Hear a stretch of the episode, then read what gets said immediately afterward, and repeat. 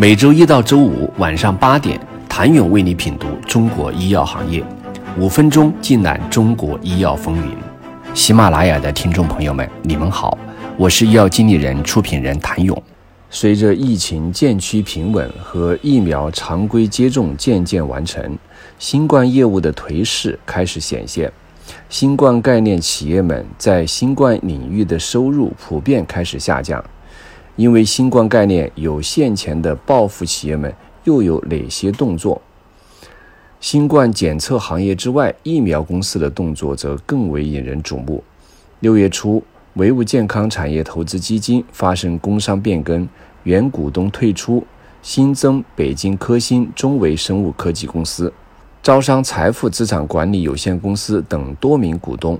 而在此前的一周，唯武资本则刚刚宣布完成人民币基金的首次关闭。该基金预计总规模约一百亿人民币，首关规模四十亿，其募资规模达到今年以来人民币生物医疗专业基金之最。市场据此相信，科兴已成为唯武资本新一轮人民币基金的 LP。一个巧合是，六月唯武苏州基金。与盛德大药厂出资四亿认购东药药业股份。在此之前，东药曾一度被市场预测是现金流最先枯竭的生物科技公司之一。此次出资无疑为东药提供了宝贵的流动资金。而年初，东药刚刚与科兴制药就贝法珠单抗注射液的海外市场商业化许可达成合作协议。这也使得此次书写变得意味深长，并证实了产业资本的确更愿意围绕自身的产业链展开投资。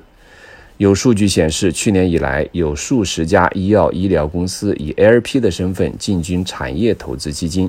其中很大一部分是在新冠疫情中赚到钱的企业，包括热景生物、英科、凯普、东方。宝泰、金域医学以及相关的 CRO 企业，药明康德、泰格等，在股权投资之外，理财也成了不少报复企业增值的重要途径。七月二十六号，九安医疗宣布将十四亿元自有资金进行委托理财，除了九安医疗受益于新冠的疫苗和检测企业万泰生物，以及因新冠概念超募百分之两百的成达药业。也都分别拿出二十亿和十四亿资金购买投资产品，只是对于中国能否诞生自己的理来亚洲基金和市场究竟会为理财带来的业绩贡献给予多少估值，都将需要时间带给我们答案。大量现金流在手，的确让报复企业形成了一定的买方趋势。这种趋势不仅体现在做战略投资者，还体现在成为并购市场的重要玩家。而其好处也显而易见，通过并购进行横向或纵向扩张，提升规模效应，完善产业链上下游布局，从而晋升赛道的龙头企业。这一点在整段世纪赛道体现得格外明显。去年以来，赛道里最为引人瞩目的并购是国内诊断和器械巨头迈瑞以五点三二亿欧元收购海外体外诊断上游原料公司。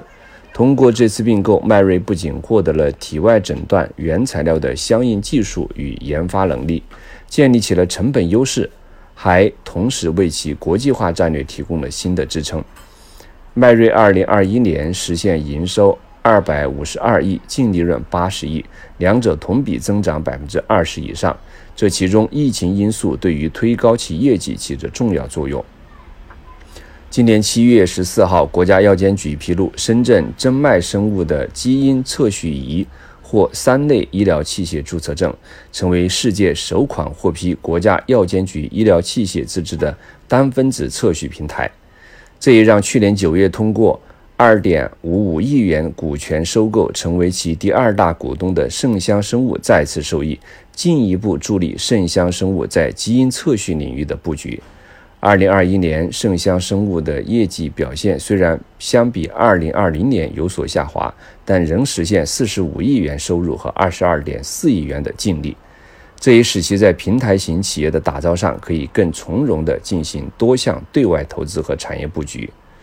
当 LP 买理财大吃小，想了解新冠赚钱效应消失后，暴富企业们如何开始花钱买未来，请你明天接着收听。